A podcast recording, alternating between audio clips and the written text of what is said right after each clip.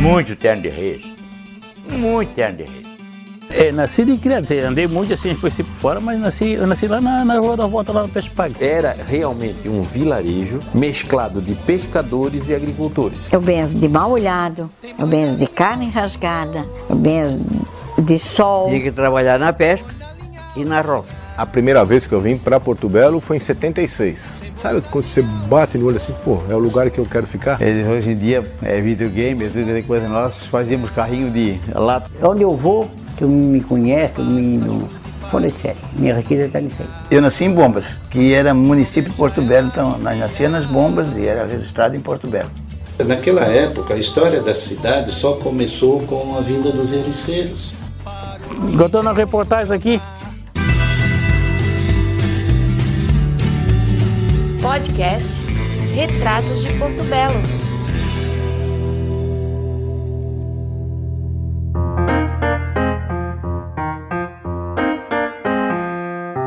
Olá, como vai? Depois de um longo e tenebroso verão, estamos de volta para mais uma temporada do podcast do Retratos de Porto Belo. Incrível que já se passou meio ano desde a nossa última conversa sobre os casos e causas da história portobelana, ou portobelense, se você preferir. Nesse período, o projeto ficou na moita, como muita gente. Espero que você tenha sentido falta desse bate-papo, porque a gente com certeza sentiu. Mas se estamos nos encontrando pela primeira vez, te convido a voltar até a temporada passada desse podcast, caso ainda não tenha ouvido, para a gente ficar no mesmo compasso, ok? Bem, 2020 se foi e quase nada digno de alento aconteceu desde então. Tivemos a descoberta de vacinas contra a Covid-19, é verdade, mas elas ainda não chegaram para todo mundo. Então seguimos nesse estado de suspensão e de suspense muita gente vivendo um luto prolongado, lamentavelmente, e acompanhando com certa letargia esse teatro do absurdo que se tornou o nosso cotidiano. 2021 entrou no calendário sem fanfarra, nem fogos de Réveillon, nem desfile de carnaval, nem nada de tão festivo. Pelo menos para quem teve o bom senso de se precaver e cuidar dos seus. Mas, nessa lista de efemérides que passaram em branco, uma certa e controvertida manifestação também ficou esquecida. Ai, ai, ai! Bem, quase. O boi assustado chegou a cair na piscina de uma casa de veraneio e essa farra do boi aconteceu na noite do último sábado em Bombinhas. A Polícia Civil abriu inquérito para identificar os participantes e também quem organizou a prática, que é um crime. Cerca de 50 Sim, é sobre a farra do boi que ousaremos falar no episódio de hoje. Mas antes de seguir tocando esse bonde, deixa eu trazer para conversa os meus amigos Tiago Furtado e Isadora Maneric. Chega mais, Tiago. Quanto tempo, hein? Pois é, Dil. Como tu mesmo falou, é incrível que já se passaram seis meses desde o último episódio do podcast que a gente colocou na rua. O tempo tá voando. Por aqui, seguindo nesse misto de sensações. Algumas boas, porque segue tudo bem comigo e com pessoas próximas a mim, mas com doses de tristeza e indignação bem significativas pelas barbaridades que a gente vê acontecendo por aí todos os dias. De fato, Tiago, não tá fácil andar nessa corda bamba. E contigo, Isa, tudo certo? Como vão as coisas em Canelinha? Oi, Dil. Oi, Tiago. Tudo certo por aqui. Bom conversar com vocês e uma saudade enorme do Retratos. E voltamos já largando uma polêmica na rua, né? É, nem fala, Isa.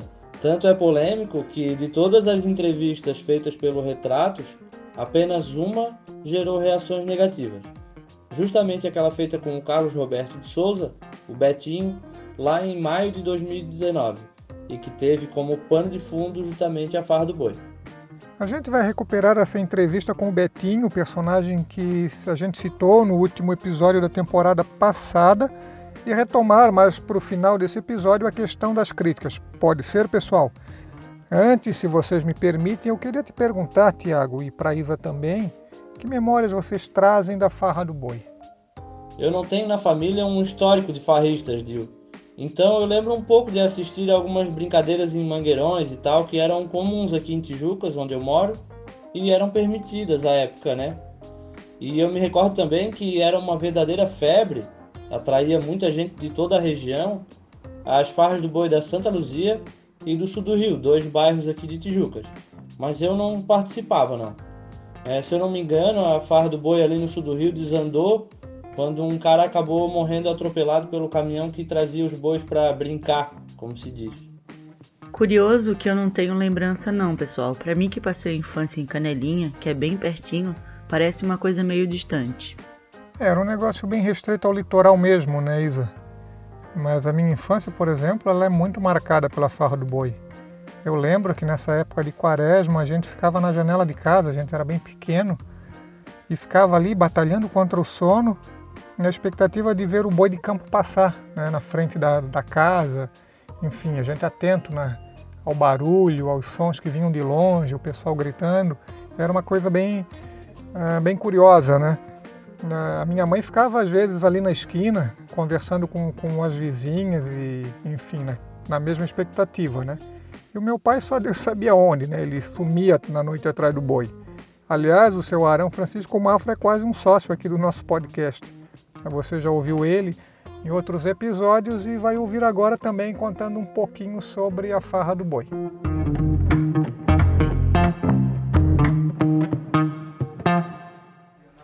Ah, era bom. Ontem eu peguei, ontem, ontem eu peguei um, um, um álbum ali que ainda está a minha fotografia com a lata de cerveja na mão, todo, todo lameado. Daquela, aquele, aquele boi que nós jogamos o prefeito dentro da vala. É, pegamos o prefeito pelo pé e pela mão assim, balançamos para lá e para cá e jogamos dentro da cachoeira.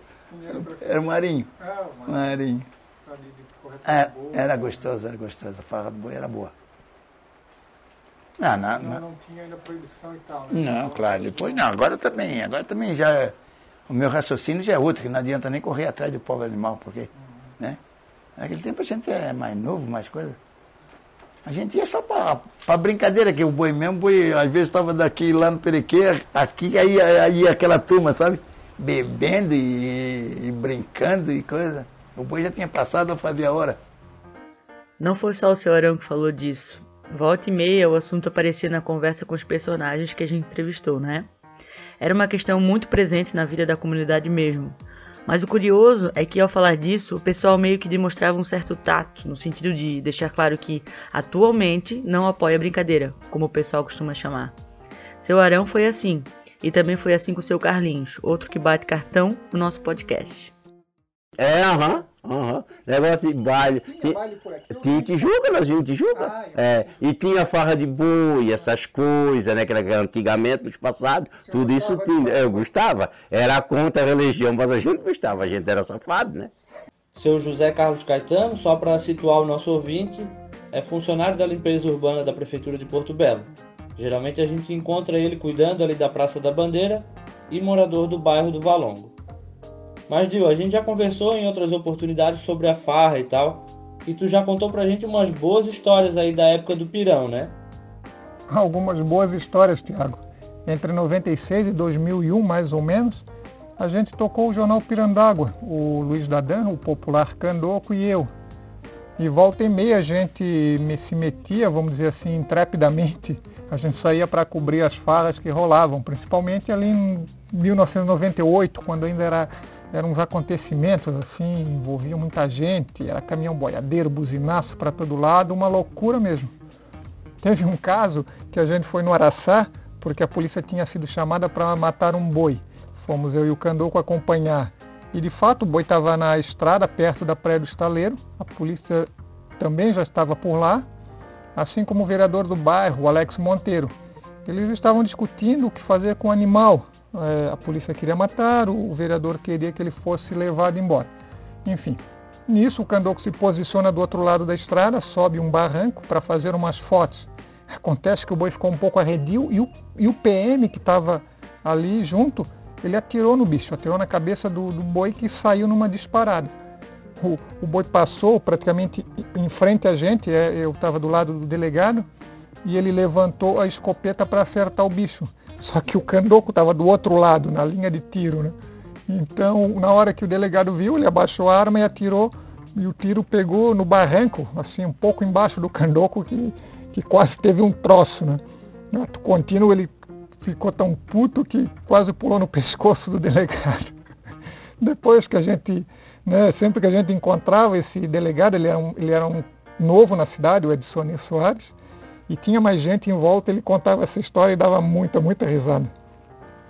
Inclusive, acrescentando que, se eu não me engano, o policial que deu o tiro é, na cabeça do boi é, foi, eu acho que o Schroeder, se não me engano, alguém assim. E a questão de, após eu perceber é, do tiro da escopeta, inclusive ver pela, pela câmera um cara apontando uma, uma escopeta em minha direção, a primeira coisa que eu fiz, é, além de ficar muito indignado, foi é, começar com a mãe do cara, né? Independente se o cara é delegado ou não. É, e depois, inclusive, tem até a história que a gente foi dar uma carona para ele, para seguir o boi ainda, inclusive, quando a gente já estava mais calmo.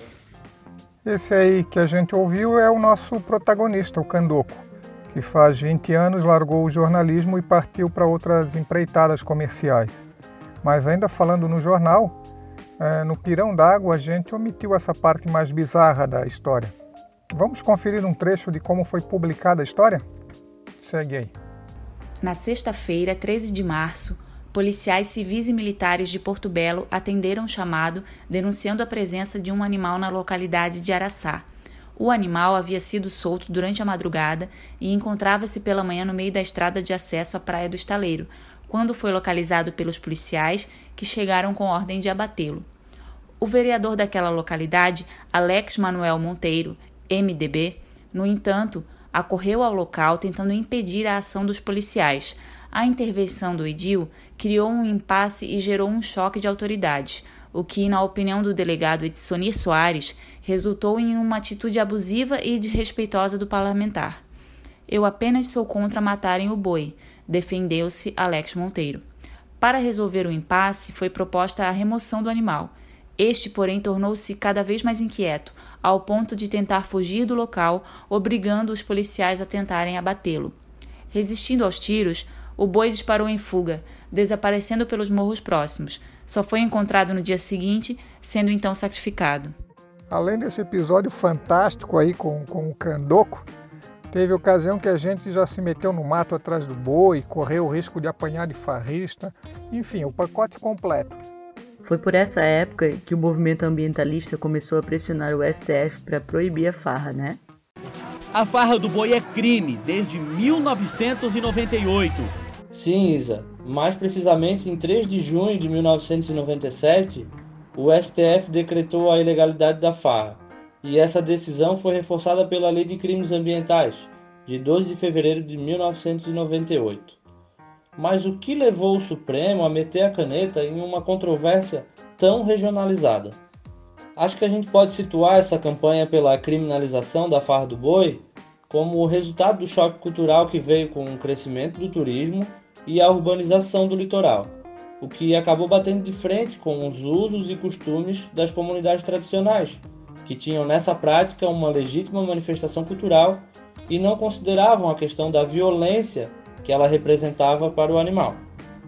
Tiago, acho que uma situação ilustra bem, né? É, que eu lembro de ter acontecido lá pelo início dos anos 1980, mais ou menos, né, ali ao lado do casarão do seu Fernando Scheffler, bem no centro, onde tem a praça, e, e tem aquela estrutura da TIM, eu acredito que seja da TIM. Né? Na época era, era telefônica da cidade e tinha o único orelhão disponível bem ali ao lado. O pessoal fazia fila para usar no verão, o pessoal que vinha de fora, turista, etc. Lembro de um cara que falava no orelhão, uma ocasião a gente estava ali perto e achou aquilo assim curioso, né? ele estava abismado, né, e contando para alguém, né, que ele falava no, no, no, orelhão, né, que aqui se soltavam uns bois, é, aspas aí para nosso amigo, tribrabos. Né? Claro que a gente achou aquela reação a coisa mais divertida do mundo. É, acabou que a movimentação em torno da brincadeira do boi começou a incomodar as pessoas que não eram habituadas a ver esse tipo de coisa e se espantavam com o que enxergavam como um abuso tremendo contra o boi. E realmente existiam casos de maus tratos, de depredação do patrimônio e, enfim, já não tinha mais ambiente para soltar bois no meio da rua. Mas o interessante é que a campanha ganhou proporção internacional e levou o STF a proibir de vez a farra. Apesar disso, ela continua acontecendo, algumas vezes até de maneira escancarada. Hoje em dia é uma coisa bem mais esparsa, mas persiste. Inclusive, durante a produção desse podcast, tivemos a notícia de soltada de bois no Araçá. E foi totalmente fora de época. Na madrugada do dia 23 de maio e mais recentemente no dia 31 do mesmo mês.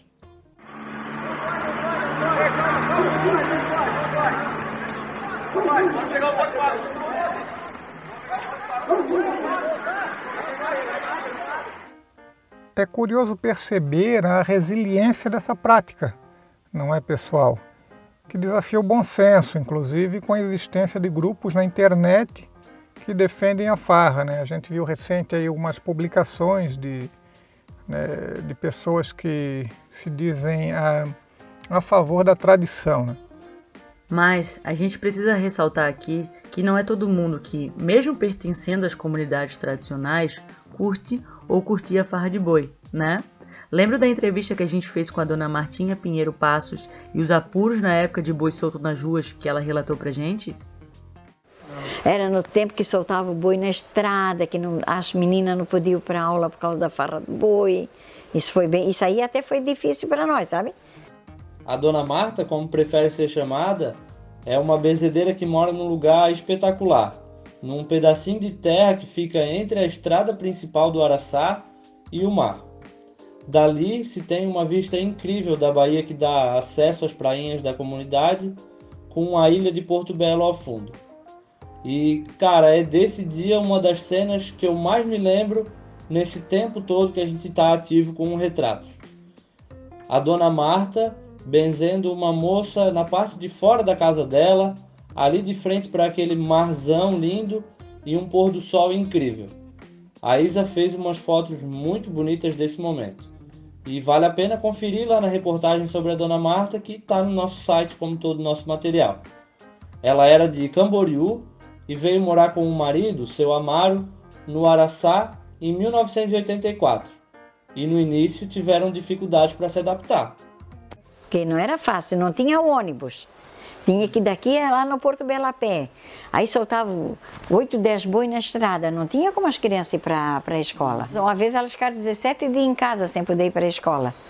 E não tinha como passar, ninguém podia passar. No começo, olha, fiquei até revoltada com isso aí, porque foi bem difícil. Aí depois, pronto, aí passou, aí eles iam pedir ajuda para comprar boi, eu já dizia para a Mara, tá, tá, dinheiro para essas pragas sair daqui para mim não. É, porque né, eu já tinha até nojo daquilo ali. Vamos abrir um parênteses para cometer um spoiler. Dona Marta vai retomar no próximo podcast quando a gente falar mais sobre benzedeiras. Mas voltando aí para o assunto, acho que para entender porque a prática tem defensores tão ferrenhos e ao mesmo tempo é alvo de um repúdio tão forte, a gente precisa ir buscar o contexto dessa tradição. E foi isso que conseguimos encontrar na entrevista que a gente fez com o Betinho, já citado lá no começo dessa conversa. Advogado do ramo imobiliário e assessor jurídico da Câmara de Porto Belo, o Betinho se define como açougueiro. Ele é filho de um famoso tropeiro, seu Walter, que morreu em 2001 e era uma figura central nas farras de boi de quase meio século atrás. Seu Walter tocava gado desde Lages para ser vendido aqui no litoral. Algumas cabeças eram compradas para consumo, outras o pessoal negociava para soltar. E essa negociação em si já era um acontecimento. O seu Zé Armando e o seu Nelo, esse eu acho que não conheceu, eles vinham para procissão. No caso, era a procissão do Senhor Jesus dos Passos, que acontece na terceira semana da quaresma.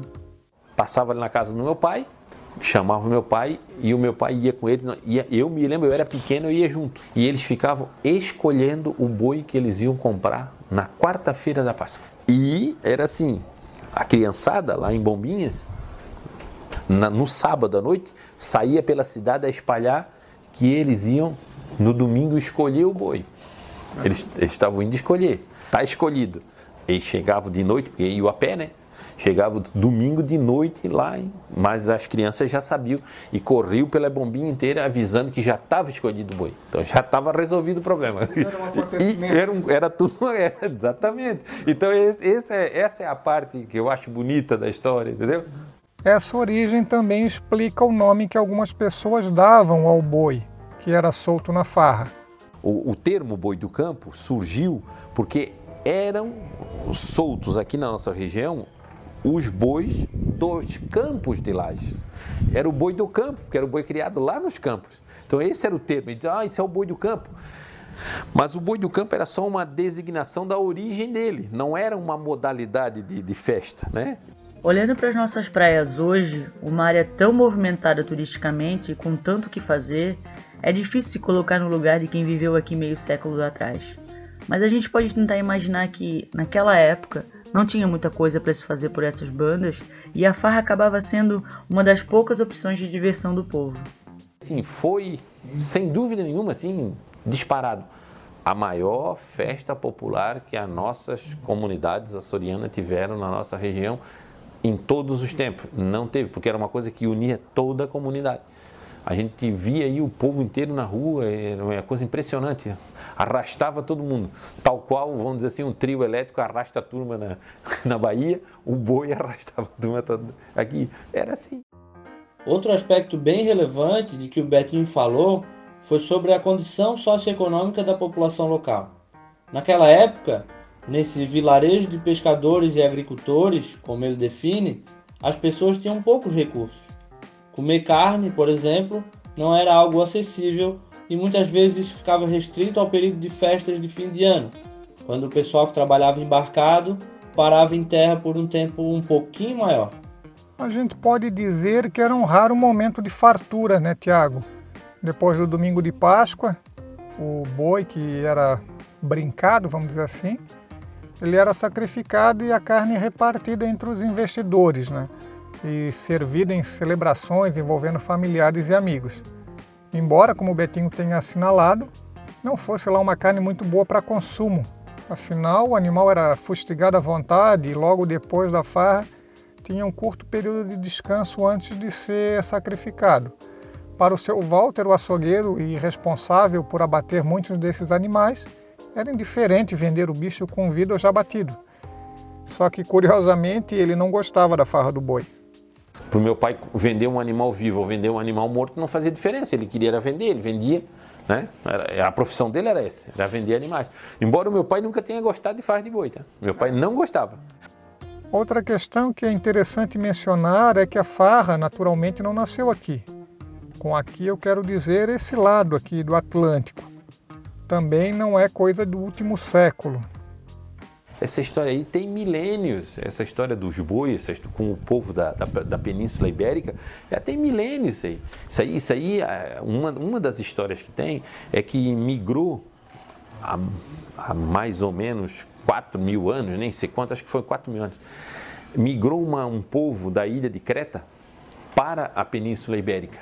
Quer dizer, anterior aos romanos, bem anterior.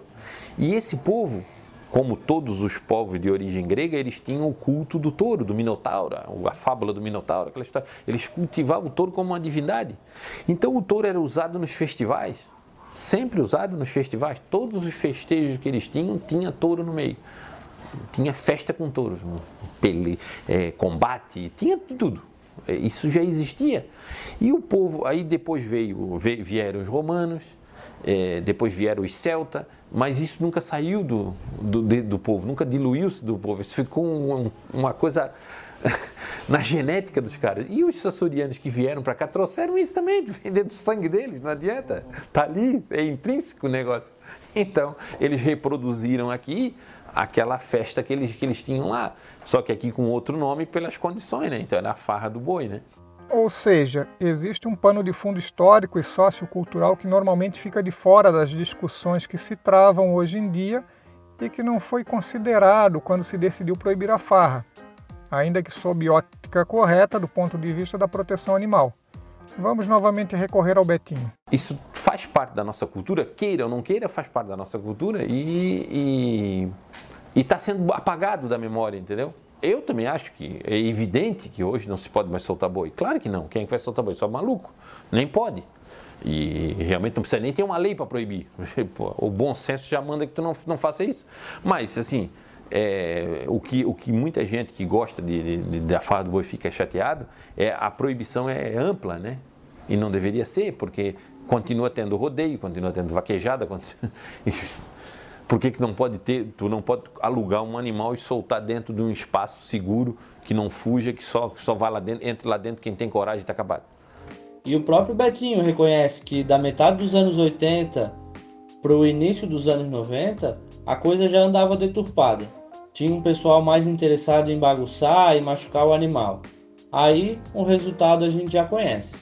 Mesmo que tenha um povo tentando se agarrar à farra, ela virou uma coisa maldita. Inclusive, o simples fato de falar sobre isso virou um tabu. A gente que o diga, né? Então, Isa, a gente publicou a reportagem com o Betinho ali em abril de 2019 e se surpreendeu com a repercussão. Algumas mensagens que recebemos criticaram o fato de tocarmos no assunto. Era como se a gente estivesse fazendo apologia farra, na opinião dessas pessoas. Alguns exemplos. Bastante inadequada essa matéria forçada, querendo dar um ar familiar ao crime chamado de farra do boi. Essas afirmações apresentam um conteúdo impróprio, longe dos parâmetros educativos, no momento que coloca a prática criminosa como um ato maldito.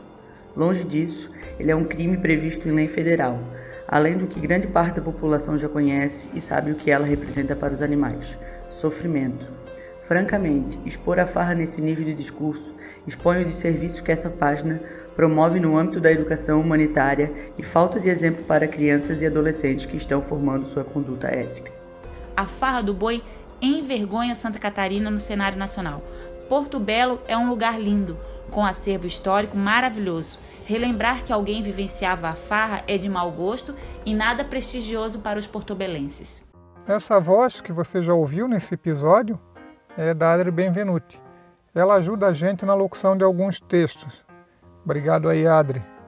Mas, assim, eu queria dizer, já para a gente ir fechando esse episódio, é que eu acho um pouco complicado esse patrulhamento. Não sei se a gente pode dizer assim sem incorrer em mais polêmica, mas acho que existe uma disposição de algumas pessoas em promover uma revisão do passado. Lembra que eu falei para ti, Tiago, daquela história da estátua do Borba Gato? Que realmente é uma estátua pavorosa, mas eu não vejo como positivo essa coisa de passar uma borracha no passado, como se certas coisas reprováveis do nosso, enfim, do nosso passado devam ser varridas para debaixo do tapete. Até a gente né, trocou algumas ideias em off né, com eu e o Tiago sobre isso aí, né, e mesmo entre a gente existe uma né, algumas é, divergências né, para vocês entenderem como o assunto realmente é complexo. Claro que não dá para justificar certas coisas com o argumento de que é preciso contextualizar. Ou melhor, dá até para entender o contexto, não dá é para desculpar. Enfim, de qualquer forma, o que aconteceu, a gente precisa tentar compreender e aprender com isso, né? Fingir que não aconteceu eu acho um pouquinho complicado.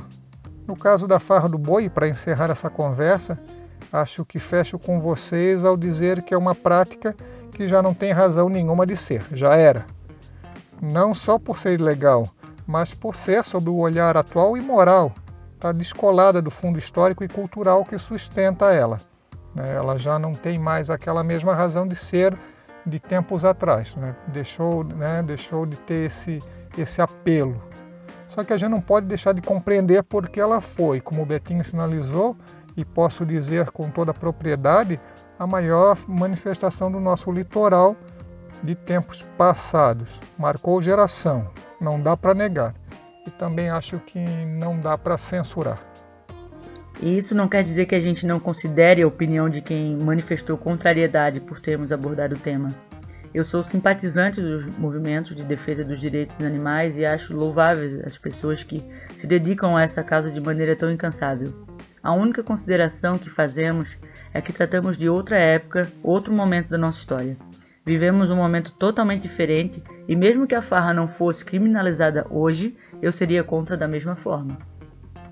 Bom, pessoal, acho que está muito claro o consenso entre nós do Retratos de que a gente é contra a farra do boi hoje. Considera uma violência descabida contra o animal e concorda com sua proibição.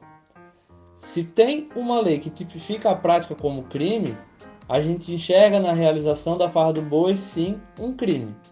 Eu acho legal pontuar isso e deixar bem claro. Mas eu não posso concordar de forma alguma é com a ideia de que o ato de falar sobre o assunto contar a história dessa prática seja equivalente a exaltá-la. E isso a gente nunca fez.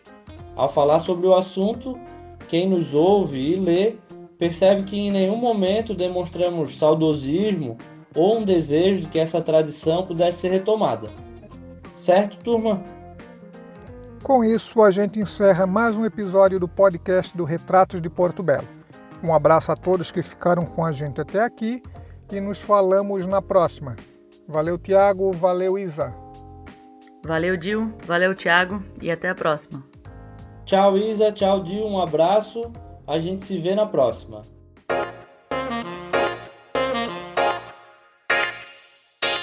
O podcast do Retratos de Porto Belo tem roteiro de Alcides Mafra e Tiago Furtado, edição de Isadora Manerique e Cezinha Silva, coordenação técnica de Cezinha Silva, locuções de Adri Benvenuti. Esse episódio usou áudios de Retratos de Porto Belo, Balanço Geral Florianópolis, Balanço Geral Itajaí e Porto Belo Mil Grau.